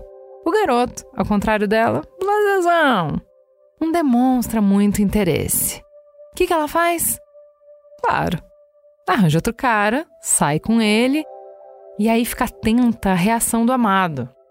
Porque é essa reação que vai mostrar o interesse. E provocado, quem sabe, ele convide ela para sair. E aí eles ficam juntos e o filme acaba. Qual a lição que fica? Que é o ciúme que nos conta que o amor existe. É o ciúme que mostra a diferença entre um envolvimento, um interesse, uma atenção de amigo ou o amor romântico. Se o ciúme é o indicador do amor, se é ele que nos conta que existe amor, então, logicamente, quanto mais ciúme, maior amor, certo? Então, se a gente está falando de amor verdadeiro, sabe? Aquele grande, sabe? Enorme, que vem para mudar a vida, não dá para só sentir ciúme, um ciúminho. Tem que ficar louca de ciúme, transtornada, obcecada e fazer gestos grandiosos para provar certo? Essa ideia de que quanto maior o ciúme, maior o amor, leva a gente para onde? Para amores intensos, profundos? Leva a gente para o nosso felizes para sempre? Não, né? Leva para essas manchetes. Mais um crime que teria sido motivado por ciúmes. Dessa vez, um homem matou o colega de trabalho. Infelizmente, mais uma mulher um foi morta, mais um feminicídio. Dele. Uma mulher foi assassinada a facadas em Itapipoca, na região norte o do estado. O assassinato do fotógrafo Sandro Silva de Santos, de 36 anos, anos foi no início da tarde, na rua São Geraldo, no bairro Novo Lomanto, em Itabuna. A gente acabou de escutar um trechinho do episódio 3 da série Era uma Vez. A gente ainda não tem estatísticas sobre a violência contra a mulher durante a pandemia, mas alguns dados já mostram que o problema é grave. Uma pesquisa do IPEC revelou que a cada sete mulheres no Brasil, pelo menos uma sofreu algum episódio de violência por parentes ou companheiros íntimos nos últimos 12 meses. Isso quer dizer que a cada 25 minutos, uma mulher sofre algum tipo de agressão no Brasil. O pedido de medidas protetivas também disparou. Só no estado de São Paulo, mais de 52 mil mulheres recorreram à justiça durante a pandemia. Quando ficar em casa se tornou a única forma de se proteger contra o coronavírus, muitas mulheres descobriram que corriam risco de morte com quem escolheram dividir o teto. No Brasil, Fim de relacionamento e ciúmes são os fatores que levam a 75% desse homicídio de mulheres. É o mesmo sentimento de posse, a mesma ideia de que é insuportável ver o seu grande amor com outro, a mesma incapacidade de lidar com a rejeição. Eu sei que até aqui a gente estava falando de como o ciúme é absolutamente normal. Mesmo que nos incomode, mesmo que doa, ele sinaliza pontos importantes da gente a gente falou que a gente tem que aprender com ciúmes e que a gente pode desenvolver estratégias para lidar com ele. Mas tem limites. O assassinato é um limite claro. A violência contra as mulheres é um limite claro. Não faz parte da biologia, não é inerente ao comportamento humano. Para entender melhor que desvio nos leva para essa aberração de usar uma emoção como justificativa para o assassinato de tantas mulheres, é que a gente convidou a Polly para conversar.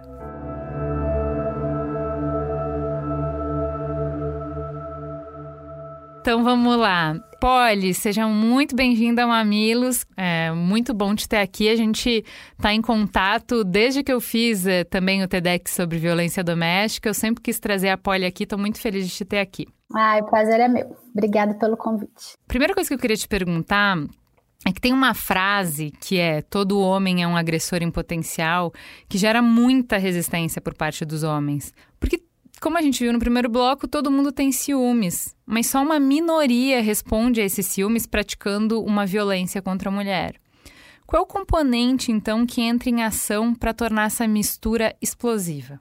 Bom, quando a gente está falando de relacionamentos abusivos, a gente não está falando mais de um ciúme saudável, né? Como vocês falaram no primeiro bloco, enquanto emoção humana, né? Então, o que vai operar, o que vai funcionar para os ciúmes numa relação saudável, então terapia, comunicação, trabalhar em segurança, não vai funcionar nos relacionamentos abusivos, né? Quando a gente fala de relacionamentos abusivos, a gente precisa mesmo olhar o fenômeno ciúmes e entender o que, que tem por detrás daquilo. Né? Analisar bem, Ju, o que, que a gente está nomeando como ciúmes. É muito comum as pessoas acharem que os abusos que acontecem na relação abusiva têm origem na insegurança, na baixa autoestima desse homem que abusa, mas raramente possui relação com essas coisas. Então, quando a gente está falando de ciúmes, por exemplo, e aí, dando alguns exemplos, né, Ju? O tal do manda foto de agora, é, o isolar ela socialmente, ficar com ciúmes dos amigos, da família, Não sei se você já passou por isso, mas ligar várias vezes para conferir onde é que ela está, controlar redes sociais, controlar até as roupas dela. Quando a gente está falando disso tudo, a gente pode estar tá falando de outras coisas que não são ciúmes. Então, o que, que eu quero dizer? A forma como aparece parece que é ciúmes, mas se você olhar um pouquinho melhor, se você olhar um pouquinho mais cuidadosamente, para ver o que, que, tem atrás daquilo. Às vezes não é ciúmes. Então, o que, que a gente está falando? A gente pode estar tá falando de outras coisas que vêm de acordo com os mitos que sobre o abusador, o mito sobre quem abusa, né? Então, por que, que eu estou falando desses mitos? Os mitos são coisas que os próprios homens que abusam criaram na nossa sociedade para disfarçar o problema de abuso e para como se fosse um mágico. Ju, joga fumaça no seu rosto para disfarçar o abuso e você não enxergar o que, que tem na frente, tá? Então, ah, ele faz isso porque ele é inseguro e ciumento. Ah, ele faz isso porque a ex dele traiu ele, ele ficou magoado. Então, são tantos os mitos que criam é, ao redor do comportamento desse homem que abusa, que se você está no relacionamento abusivo ou você acha que está no relacionamento abusivo e você já está culpada, já está confusa, você acredita nesses mitos rapidamente. Então, muitas das vezes a gente acredita que aqueles comportamentos que estão acontecendo no relacionamento abusivo, que a gente está nomeando, a gente está chamando de ciúmes, muitas vezes não são. O que, que eu quero dizer com isso? Às vezes a gente está falando de controle, não é ciúmes, é controle. Então, é um excesso de controle na relação às vezes não é ciúmes e é uma posse, quase uma objetificação da mulher, sabe? Você é minha, né? Você é minha, é. A posse e a objetificação, ela vem com vários, vários sentimentos, assim. Algumas pacientes ou algumas seguidoras da Noera Amor, Ju, elas falam que elas se sentem como se fosse um cachorro maltratado ou como se elas fossem uma secretária incompetente, né? Então elas falam assim: "Ah, tudo tem que ser do jeito dele". Então, olha o controle aí, né? Tudo tem que ser do jeito dele, é como se eu fosse uma ferramenta sem vontade, né? Como se eu fosse um bibelô. Então, controle e objetificação. Então, é quase uma desumanização mesmo, né? Uma dificuldade dele de te, de te olhar nos olhos, por exemplo. Então, pode ser posse, objetificação, igual eu acabei de falar. Pode ser esse controle, tudo do jeito que ele quer mesmo. Então, você conversar com as pessoas que ele quer você falar é, do jeito que ele quer, você se vestir do jeito que ele preferir. E pode ser também outras duas coisas importantes, além de objetificação, posse e controle. Pode ser isolamento social. Então, uma das funções do isolamento social, né, é que você dê toda a atenção para ele.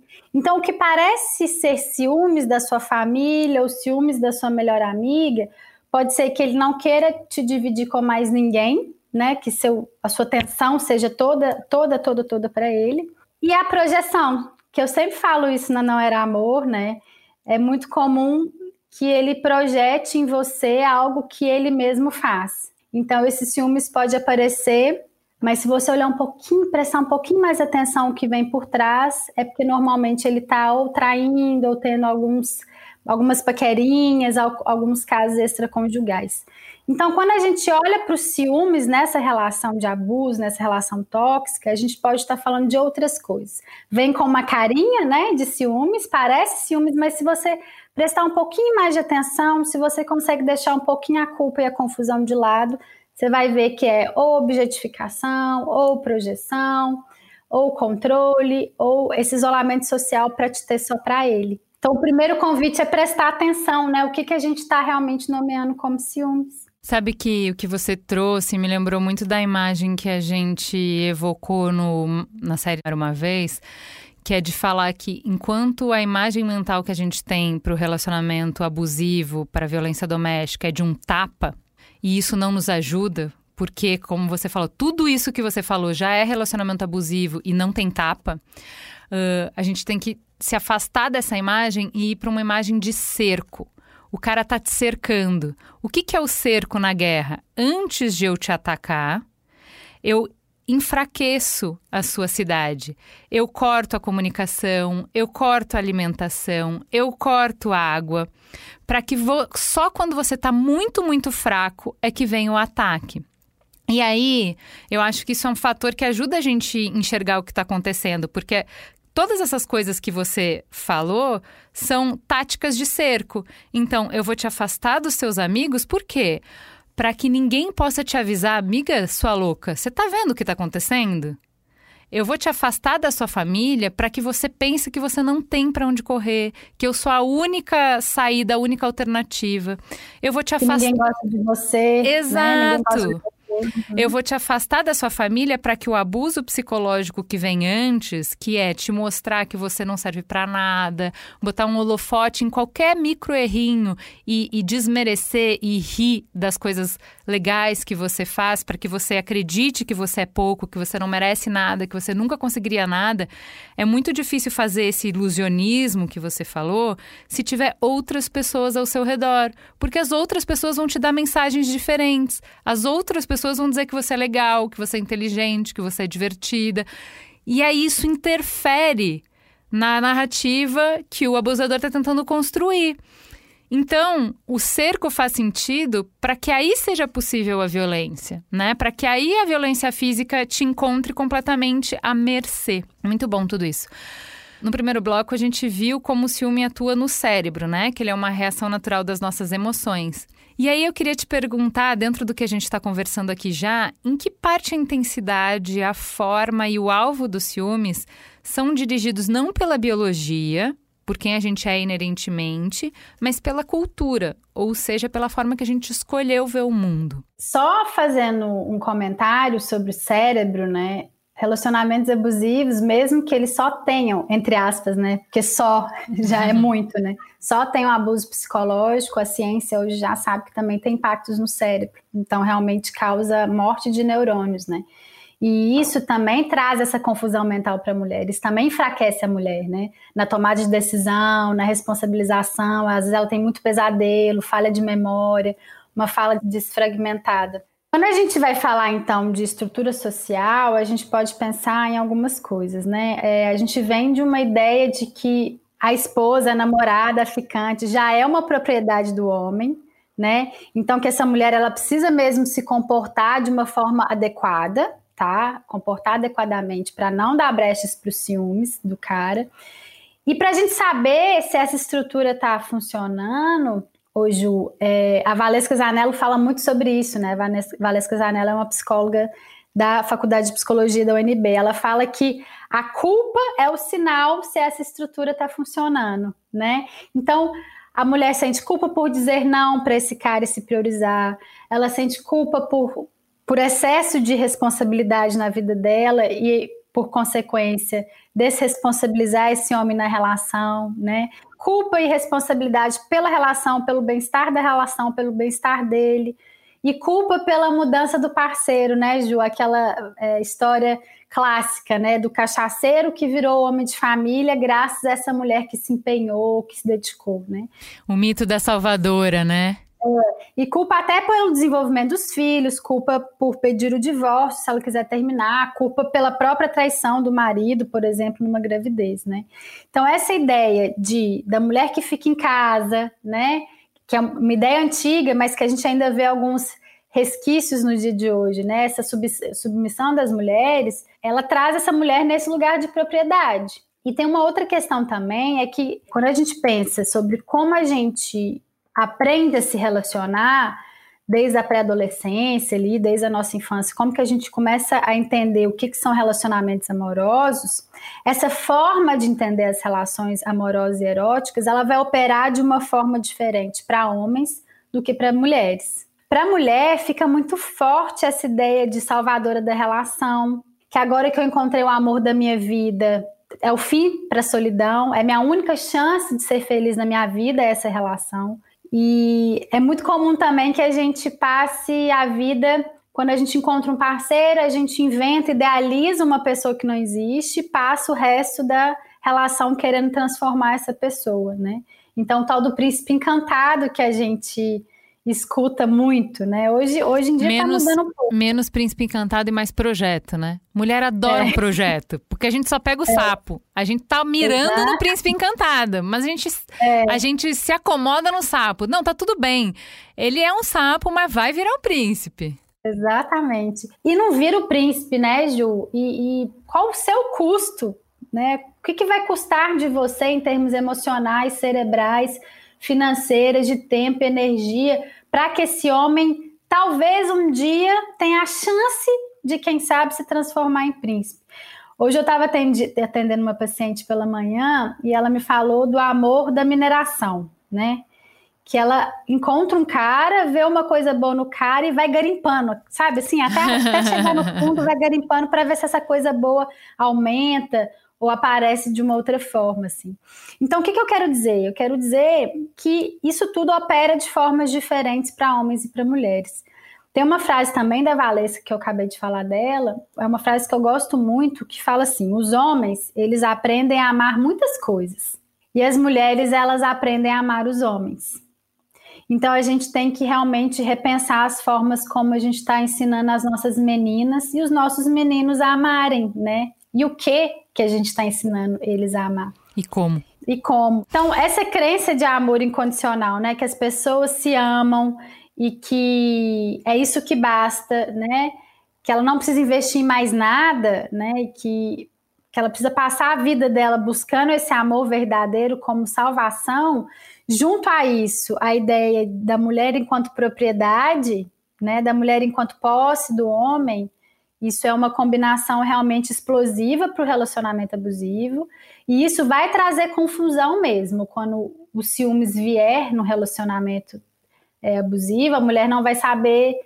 Talvez ela vai romantizar esses ciúmes, né? Ela não vai saber Sim. parar, ela não vai saber. Parece cuidado, né? Parece uma forma de mostrar que. de valorização. Ele me valoriza tanto, ele fica tão louco pela possibilidade de me perder. Eu sei que não tem risco, mas eu me sinto. Esse é o jeito que eu escuto o amor, né? Então, assim, vou compartilhar uma coisa muito pessoal. Muitos momentos da minha vida, acho que só não com o Merigo, mas até ele o único jeito que eu de verdade no meu coração ouvia, que eu me sentia segura quando uma pessoa, que uma pessoa gostava de mim, era depois de uma briga. Por quê?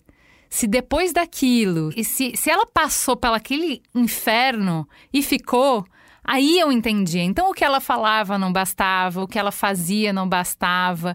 Eram sempre, acho assim, demorou na terapia para eu chegar nesse ponto, de ver que eu testava e testava e testava para saber se eu era amado ou não, para entender que eu era, se eu era amado ou não. Então, é, eu acho que cada um de nós carrega em si uma série de de cicatrizes, uma série de dores e que num relacionamento elas podem se potencializar. O que que, o que, que é a combinação é, explosiva que a gente está falando? Quando em cima disso vem todo um ambiente, uma cultura que diz que a parte da violência, que a parte da cicatriz masculina em relação à mulher, né? Quando o homem faz essas coisas, é tão comum que para você virou normal, é difícil enxergar que tem um problema. É difícil que a mulher olhe e fale, isso não tá bom, porque simplesmente é comum. Eu achei interessante você falar da, eh, da mulher como posse na nossa cultura. Eu vou dar um exemplo que eu acho que para muitas mulheres vai, vai fazer sentido. Pensa que até pouquíssimo tempo atrás, a gente pegava o, o nome do homem. Uhum. A gente assumia o nome do homem. Então, assim, o que, que é mais posse do que isso? Quando eu casei com o Merigo, os dois mudaram o nome, né? Ele pegou um nome meu e eu peguei o nome dele, e aí os quatro têm o mesmo nome, eu, ele e as crianças.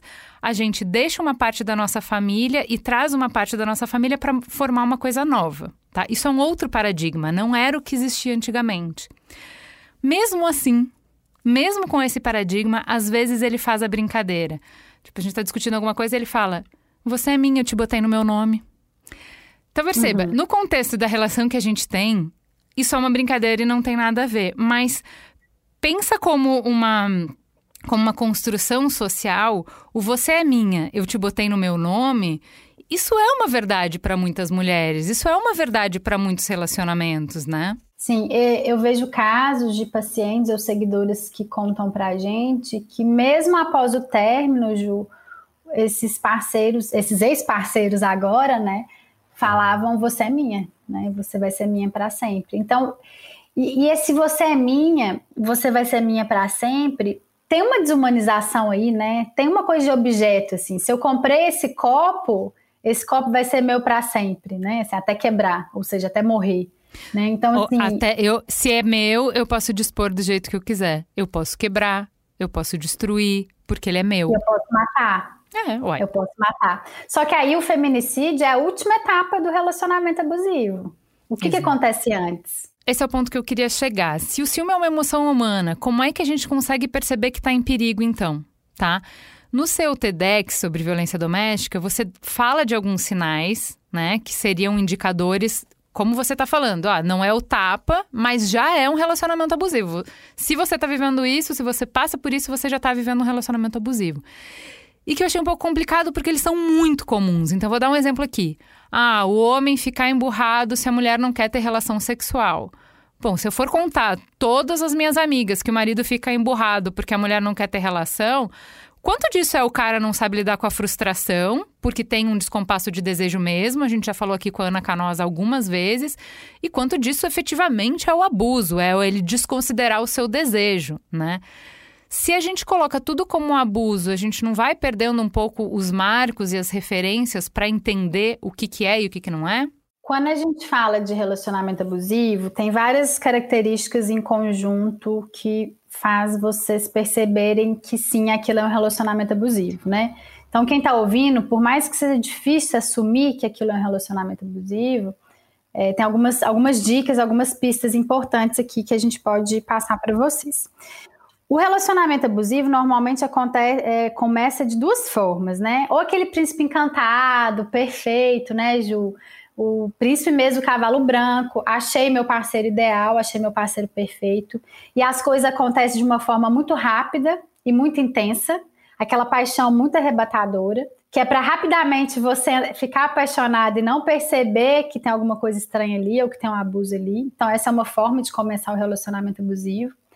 A outra forma de começar o relacionamento abusivo é aquele cara muito insistente, Sabe, você falou uma vez, duas vezes que você não quer sair com ele, Ju. Três meses o cara tá lá insistindo para você. Esse já é um sinal de que esse cara não respeita seu não. Então, um segundo sinal. E aí, após esse, essa, esse início, aí vamos supor que você topou, mesmo você sentindo aquela, aquele monte de coisa, né? Porque às vezes aí já tem um sinal do tipo, tô achando essas declarações de amor muito rápidas, muito intensas, será? Vamos supor que você pulou essa sua intuição e topou o relacionamento com o cara, tá? E aí, mesmo nessa paixão, vem o primeiro abuso. Seu relacionamento abusivo, o primeiro abuso vai vir. Claro que não é o único sinal, mas é forte e a probabilidade normalmente é que o primeiro abuso venha nesse formato de ciúmes. Então eu lembro, Ju, quando eu tive meu relacionamento abusivo, tive sorte de ter um só lá quando eu tinha meus 20 anos. Eu lembro que o primeiro sinal de abuso foi ciúmes. Eu fui no shopping de Lavras, eu sou de Lavras, com meu amigo Igor, que é amigo meu desde que eu tenho 7 anos de idade, mais de 20 anos de amizade, tomar um chopp com ele. E o meu ex, e eu não avisei, porque imagina, eu saí de casa com 17 anos, eu tô acostumada a não dar satisfação da minha vida dessa forma, eu não avisei esse meu namorado da época, e ele me ligou tirando satisfação. Só que não foi uma satisfação tão explícita foi uma forma mais refinada. Foi do tipo assim: ah, eu não sabia que você ia com o Igor no shopping, mas você não me contou. Você não acha que a gente está numa cidade pequena e que as pessoas podem falar? E agora que a gente. Então, quem sabe a gente não começa a namorar. Então, foi tudo junto. Foi o primeiro abuso com ciúmes disfarçado de cuidado e proteção e preocupação com a sociedade lavrense e já um pedido de namoro. Então, olha que rápido, né? Tudo muito rápido. E eu lembro de romantizar. Eu lembro, eu lembro, dentro do meu coração, nesse momento, eu sinto, eu lembro da Polly romantizando essa situação. Então, normalmente, o primeiro abuso é ciúmes, e às vezes a gente fala: ah, que bonitinho, ele tá com ciúmes. Amor, não preocupa, você é o homem da minha vida, né? Então, a gente tá falando de uma romantização dos ciúmes que foi ensinado pra gente há muito tempo, desde que a gente é criança, né? Ah, que fofo, ele tá apaixonado, igual você falou, é proteção. Quando é o primeiro abuso é alguma coisa mais forte, Ju, a mulher ela até assusta, porque às vezes o primeiro abuso já é algo um, pouco, um pouquinho mais forte. Ela até assusta, mas o que, que ela pensa? Ele vai mudar, comigo ele vai ser diferente. Só que, na verdade, aqui entra uma, outra característica do relacionamento abusivo que eu tô falando para vocês o escalonamento. O que quer dizer o escalonamento? Vai piorar, ele vai piorar. Então depois só piora. Então o que, que acontece? A, menina, a mulher vai começando a deixar de sair com os amigos, principalmente homens, para ficar com o namorado, né? Isso vai só aumentando a probabilidade dele de se comportar nesse formato ciumento, mas que na verdade já é controle, já é posse, etc, né? Então, nesse começo de relacionamento, quando você sente isso aqui não é normal, ele está escondendo alguma coisa séria, às vezes o seu próprio corpo reage, essa declaração de amor está muito intensa para esse momento da relação. Normalmente as mulheres não aprendem a confiar em, em, é, nelas mesmas nesse início. E aí, Ju, o que, que acontece muito? A amiga vira e fala assim: Ah, Polly, você tá muito exigente. Dá uma chance para esse cara. Esse cara tá insistindo tanto com você, esse cara tá tão apaixonado. Então, isso é muito interessante, porque a mesma sociedade que quase empurra a gente para o relacionamento abusivo é a mesma sociedade que depois vai julgar a gente porque a gente não conseguiu terminar e talvez a mesma sociedade que ainda está aprendendo como ajudar essa mulher que está no relacionamento abusivo. Né? Então, são vários os sinais. E se você está se sentindo muito culpada, isso é sinal, isso é efeito psicológico do abuso, é excesso de culpa, né? Se você está sentindo muita esperança de que ele vai mudar o tempo inteiro, mesmo só piorando, e principalmente, Ju, confusão mental. Eu sempre falo na Não Era Amor. Uma mulher que está num relacionamento saudável, ela não está confusa se é abusiva ou não. Ela pode ter outras confusões. Mas uma mulher que está no relacionamento abusivo, todas elas, todas as mulheres que estão no relacionamento abusivo estão confusas. Confusão mental é estratégia. Confusão mental é consequência do abuso. Então, acho que, que juntando isso tudo, né? Causar sofrimento à mulher, esse isolamento social que a gente já falou hoje bastante, esses sentimentos que você tá, confusão, culpa, vergonha, medo, medo de contar para as pessoas que você está passando. E o ciclo, né, Ju? Assim, toda vez você fica tensa, com esperança de que o abuso não vai vir. O abuso vem, a briga vem, você fica brava, com raiva, briga, briga, briga, e depois, logo depois da, da briga, tem uma fase de conciliação, que a gente chama de lua de mel. Esse ciclo acontecendo, às vezes, muito rápido, né? Às vezes semanalmente, mensalmente, enfim. Isso, isso tudo junto define o relacionamento abusivo. É, eu gosto, Polly, da, de uma imagem que a minha terapeuta traz de que o equilíbrio, ele não é uma linha flat. Como pensa num ecocardiograma. Um, uhum. Uma linha estável é a morte. O equilíbrio é a dança, um pouco para cima, um pouco para baixo, um pouco para cima, um pouco para baixo, tá? O que eu vejo, que eu acho que pode confundir quando a gente está falando de relacionamento abusivo, é nenhum de nós é um ser humano perfeito. A gente entra em qualquer relacionamento amoroso, de trabalho, familiar, de amizade, com as nossas falhas, com a nossa humanidade. E a gente erra nas interações, a gente erra nos relacionamentos. E quando a gente está oscilando, com pequenas oscilações, e a gente um pouco vai para baixo, um pouco vai para cima, tá tudo dentro do é, abraçado pela nossa humanidade, relações humanas, a complexidade que tem. Às vezes está ruim, às vezes está bom, mas o que eu acho que é um sinal muito gritante para a gente ficar atenta é não pode ser um cabo de guerra. Se a relação te deixa com medo, se a maior parte do tempo você tá tensa, não é amor, é cerco, entendeu? A, é estratégia do cerco, você tá tensa, você nunca sabe quando a bomba vai explodir. Eu acho que isso, para mim, das experiências que eu tive, é muito característico do relacionamento abusivo. Esse medo constante, esse pânico de nunca saber quando a bomba vai explodir. Tá tudo lindo, ele é incrível, ele é um príncipe, café da manhã na cama, sei lá, presentes, passeios, não sei o quê, a gente dá risada, a gente gosta das mesmas coisas e de repente, psh, flipa. De repente vira. De repente as nuvens no céu, de repente o raio, de repente o trovão. E daqui a pouco, cada vez menos de momentos bons e cada vez mais de tensão, cada vez mais de medo, cada vez mais de humilhação, cada vez mais de controle. Então, o que eu acho importante da gente dizer disso é, quando a gente fala que o cara controlou onde você vai, o cara controlou o que você pensa, o cara te corrigiu na frente dos amigos, todas essas coisas são sinais eles podem acontecer num relacionamento saudável, mas a consistência e a profundidade delas vão falar, vão te apontar que tem coisa errada. E amiga, escuta a Polly. Se o teu instinto disser que tem uma coisa errada, tem uma coisa errada, amor. Não fica tocando alarme do nada, não fica tocando alarme para nada na nossa cabeça. Porque a gente quer fazer dar certo, a gente quer que funcione. Se você tá com medo, se você tá tensa, se você acha que tem coisa estranha aí, tem coisa estranha aí. E aí eu queria pra, ir para a última pergunta. Você estava falando que a sociedade ainda está tentando entender como ajudar essas mulheres, né? Uhum. Quando a gente fala de violência doméstica, até aqui na nossa conversa, eu e você, muitas vezes a gente usa palavras abusador e vítima para nos referir, nos referir aos personagens. Mas essa intenção de facilitar a comunicação, às vezes acaba criando rótulos que, de um lado, enfraquecem a mulher, né? Colocam nela um carimbo, uma etiqueta de vergonha e de culpa e por outro encurralam o homem. Isso é o que ele é. A violência é o que define esse cara. Queria saber o que, que você acha. A gente está preso nessas dinâmicas? Não tem como quebrar essas correntes? Como o Sísifo, a gente está preso a repetir esses padrões de um relacionamento para o outro? Ou seja, a mulher até se liberta desse cara, mas aí ela vai entrar em outro relacionamento abusivo, em outro, em outro, em outro, porque ela é uma vítima. Ou o cara, nesse relacionamento ele é abusador, no próximo também, e ele sempre será? Como que você vê isso? Eu acho muito importante esse debate. É um debate que a gente não vai conseguir esgotar ele hoje, né? É um debate profundo, é um debate complexo, porque a gente está falando de um problema muito grave, né? Um problema social grave e complexo. Então, não vai ter uma resposta simples para isso. O que, que eu acredito é, em relação à vítima, né? Nessa palavra vítima. A gente tem uma metodologia especializada na Não Era Amor, né? Para os psicólogos atenderem, etc.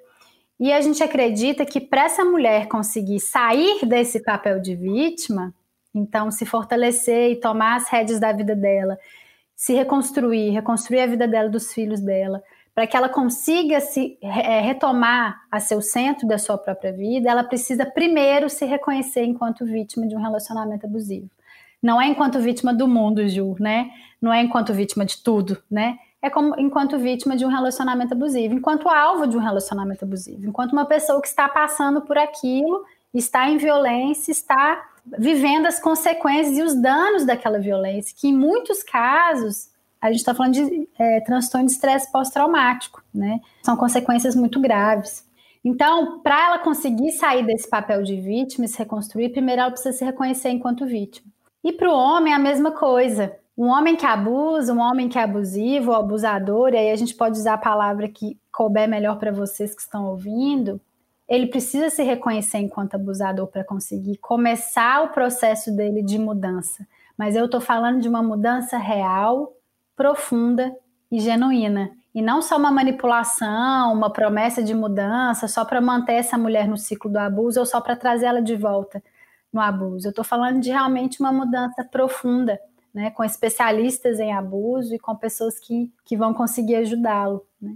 Então, para quem quer ajudar, eu sempre falo, Ju, não desista da sua amiga, não julgue a sua amiga, não cobre término, né? Você cobrar término tem efeito contrário, você sabe, Ju, você, né, você ouviu milhares de mulheres aí durante sua vida e no seu, nas suas entrevistas no abrigo. Então, não, não adianta, você não vai conseguir ajudar. Melhor você é, tirar ela do isolamento social, chamar ela para um sorvete, se colocar à disposição para ajudar ela quando ela precisar. Relembre ela da pessoa que ela foi antes do abuso, né? Então, olha, Ju, essa foto aqui da nossa formatura, lembre como que a gente se divertia, relembre ela do que ela era antes, né? Acolha ela na sua casa se ela precisar, ajude ela a buscar emprego se ela precisar. Então, qualquer ajuda seja você investindo na sua amiga emoção, afeto, tempo, dinheiro, se puder, questões práticas e etc. E para você que precisa de ajuda, né? Você que está confuso em casa, ora acha que é abusivo, ora acha que não é abusivo. Para você que se identificou com várias coisas que eu e a Ju falamos hoje, mas não se identificou com outras, porque isso acontece, a gente pega uma lista e fala: isso aqui serve, isso aqui não serve. Procure ajuda Leia mais sobre o assunto, se informe, procure uma terapia especializada. Não desista de se ajudar, porque mesmo que o caso seja de não, não ser um relacionamento abusivo, né, Ju? Não tem problema você buscar ajuda para entender melhor o que está acontecendo com você, né? Existem profissionais especializados para te ajudar e eu, junto com todo o time da Noera Amor, a gente está sempre à disposição. Eu queria deixar uma dica extra que eu gostaria de falar. Começou o relacionamento, tá? Tá lá no início, tem alguns sinais muito estranhos. Inclusive, ele tá chamando a ex de louca e tá, ele tá falando que ele é daquele jeito porque a ex que traiu ele, mas a história tá meio confusa. Você quer checar? Mesmo que você já odeie a ex dele, procure a ex dele. E se você for a ex dele, que receber a ligação da atual, acolha, conte a verdade e vamos uma validar a outra. Que lindo, Polly. Que lindo. Tenho certeza que vai ajudar muita gente. Acho que tem aqui informações preciosas, é uma conversa valiosa que pode salvar vidas. Te agradeço muito por ter vindo, muito por dividir toda essa sua ah, caminhada com a gente. Eu que agradeço você, Ju. A gente já conversava aí, né, pelo Instagram, então foi um prazer te conhecer, mesmo que ainda virtualmente. E dizer que eu estou sempre à disposição. É um prazer enorme estar aqui conversando. Espero que a gente possa realmente hoje impactar o coração e a vida de algumas mulheres e dizer que a Não Era Amor está sempre, sempre, sempre à disposição para você e para todas as ouvintes da, do podcast. Obrigada, Polly.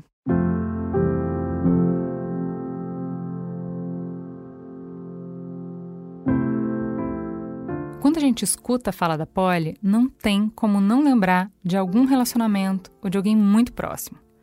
Porque os números que a gente deu no início desse bloco já desenham esse panorama.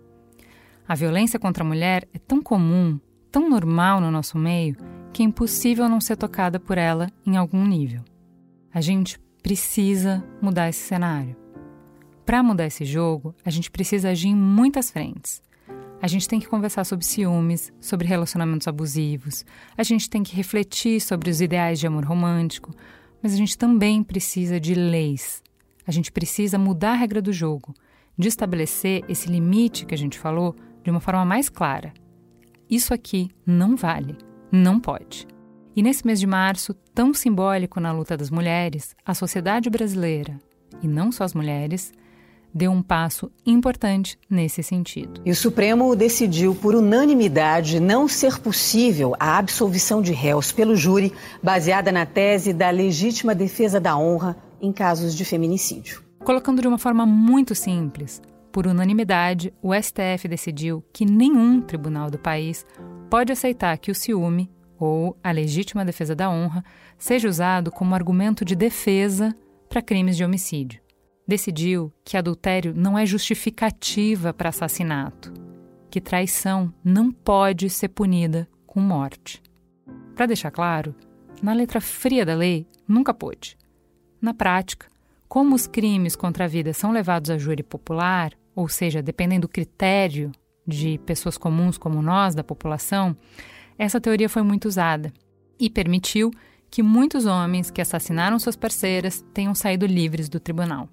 É por isso que essa conquista é um marco e faz parte de uma caminhada, de uma luta histórica que vem de décadas e que envolve milhares de pessoas. Eu olho para o caso da Ângela Diniz, que foi assassinada pelo seu ex-companheiro, pelo seu namorado, o empresário Doca Street na década de 70, é, precisamente como um momento chave da mobilização no Brasil em defesa dos direitos das mulheres. Essa é a Marina Ganzaroli, conselheira titular e presidente da Comissão da Diversidade Sexual e de Gênero da OAB São Paulo. Ela é uma das coautoras dessa ação que a gente está falando. E também do foco né, dos movimentos de mulheres, movimentos feministas e organizações de defesa de direitos das mulheres no enfrentamento da violência doméstica e da violência intrafamiliar contra a mulher. Foco esse que se desenvolve ao longo das décadas de 80, de 90, né, e desemboca com legislações como a Lei Maria da Penha, que é um dos três melhores marcos de enfrentamento à violência baseada no gênero doméstica né, e familiar, intrafamiliar contra a mulher do mundo, e essa é uma opinião opinião que não é minha, é a opinião da ONU, né?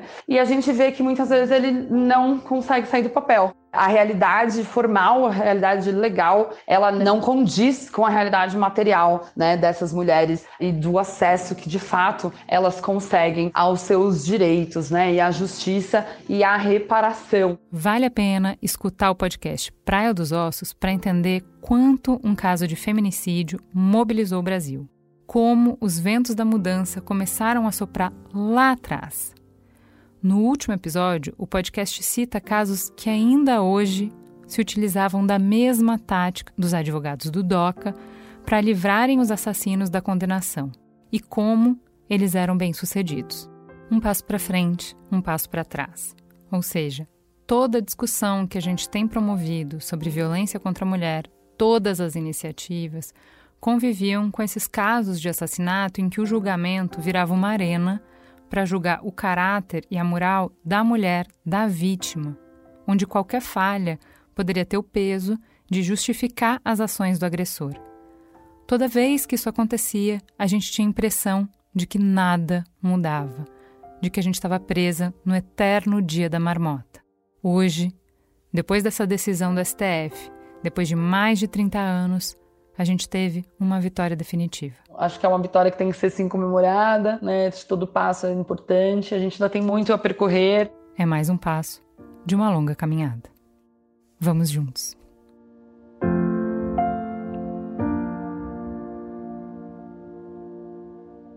Bora para a síntese, Ju? E aí, de tudo isso, um montão de conteúdo, o que, que ficou mais forte para você? Menina, já tem tanto conteúdo bom aqui que eu vou ser muito rápida, sintetizando um negócio dificílimo de sintetizar, mas tem dois pontos especiais que eu queria bater aqui. Primeiro, na conversa com o Altair, que explodiu a minha cabeça a informação que o alcoolismo pode levar ao ciúme. É claro que a gente sempre associa a pessoa tá alcoolizada e ela tender mais à agressividade. Mas entender que o cérebro perde uma capacidade de racionalizar melhor as emoções quando ele está acostumado com a bebida foi uma informação nova para mim e que me abalou profundamente. Me deu vontade de conversar com meu pai, com meu irmão, com tanta gente e de buscar saídas de uma maneira muito mais eficiente, eu acredito, tratando a causa e não a consequência, sabe? Eu acho que é mais urgente do que nunca a gente falar sobre esse tema. Se a gente realmente quer parar de enxugar gelo, quer resolver a situação da violência contra a mulher, eu acho que aí é um excelente ponto de partida. O segundo ponto que eu quero destacar é que muito na fala da Poli, ela fala sobre isso aqui não é amor, não é amor, não é amor, então ela traz tanta referência do que é negativo que me fez pensar aqui que se você tem mãe, tia, avó, prima, irmã ou mesmo a você que teve um relacionamento abusivo, continua tendo, é muito difícil ter uma referência do que é positivo. Então, acho que a gente fica sem referência do que é positivo na relação.